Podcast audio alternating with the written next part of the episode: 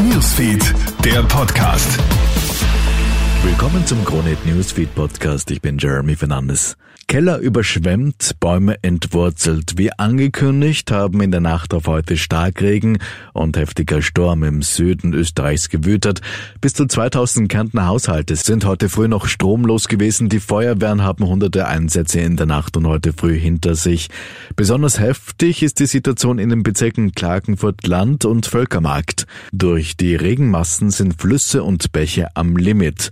Martin Lutonik, Gemeindefeuerwehrkommandant von Gerlach? Sämtliche Rückhaltebecken sind geleert worden nach dem letzten Wasser. Es ist geschaut worden, dass Platz ist. Die Feuerwehren haben die ganzen Utensilien von Sandsäck bis Plane, Pumpen, alles hergerichtet gehabt schon. Wir waren in die ganze Nacht im Einsatz für das Hochwasser, das eben, wo wir gewusst haben, dass es kommen wird. Und jetzt probieren wir halt der Bevölkerung so gut wie möglich zu helfen und dass wir das in den Griff kriegen. Wir bleiben bei den schweren Unwettern, die haben auch die Toskana in der Nacht auf heute heimgesucht. Mindestens drei Menschen sind dabei in der mittelitalienischen Region ums Leben gekommen.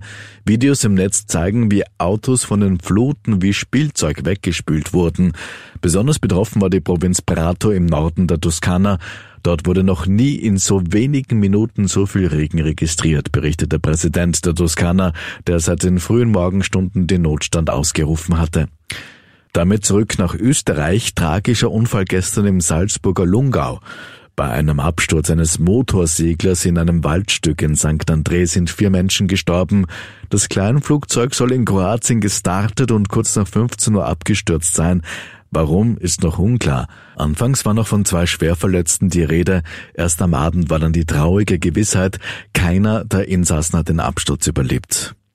Und soll man mit Kindern über Krieg, Hass und Terror sprechen oder solche Themen lieber totschweigen? Viele Eltern im Land sind ja derzeit völlig verunsichert, wie sie mit dem aktuell leider brutalen Weltgeschehen umgehen sollen.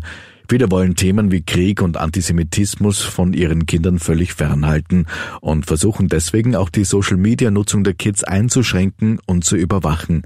Das sei laut Experten der falsche Weg. Psychotherapeutin Andrea Hammerer. Das ist ganz wichtig, dass man da den Kontakt nie verliert und dass das Gespräch nie aufhört, dass ich ihm sage, natürlich wirst du verstörende Dinge sehen im Internet und es werden Sachen zugespielt, wo du wahrscheinlich keine Ahnung hast, was das sein soll, dann bitte frag mich, ja, ich werde dich nicht schimpfen, weil ich bin deine Vertrauensperson, ja, und ich kann dich schützen. Soweit ein kurzes Update aus der Krone Hit Newsfeed Redaktion.